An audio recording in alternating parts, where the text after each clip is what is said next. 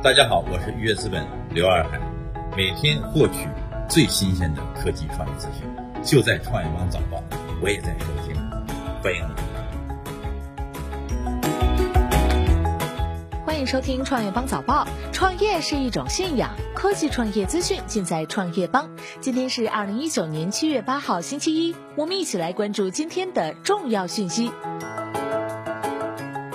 律师实名举报新城控股，直指其涉嫌证券违规。七月七号，两名律师向中国证监会实名举报，直指新城控股董事、监事以及高级管理人员涉嫌证券违规。实名举报信中，上海严一鸣律师事务所严一鸣律师、江苏法州律师事务所范凯洲律师称，王振华在其在前往公安机关接受调查时，即为新城控股作为上市公司主体，已知悉该重大事件。举报人提请证监会对可能存在的内部交易进行调查。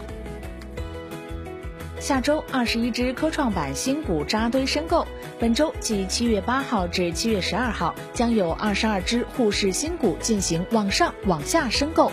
其中二十一只为科创板新股，每天都有新股可以打，而且周三将迎来前所未有的扎堆打新日，九只科创板新股在同一天进行打新。比尔盖茨谈乔布斯称，设计感方面无人能敌。微软公司联合创始人比尔盖茨在接受采访时称，苹果公司已故 CEO 史蒂夫·乔布斯把一家通往死亡之路的公司变成了世界上市值最高的公司。盖茨称，论这方面的能力，乔布斯独一无二，在一定程度上得益于他施展的法术。小米回应主题侵权，半个月四次被曝抄袭。七月七号消息，小米回应主题侵权问题，存在个别情况系三方作者自主上传，目前正对所涉作品进行下架处理。此前有微博网友反映，小米主题存在肆无忌惮的放任第三方设计师侵权偷图出售而不作为的问题。半个月内，小米连续四次被曝抄袭。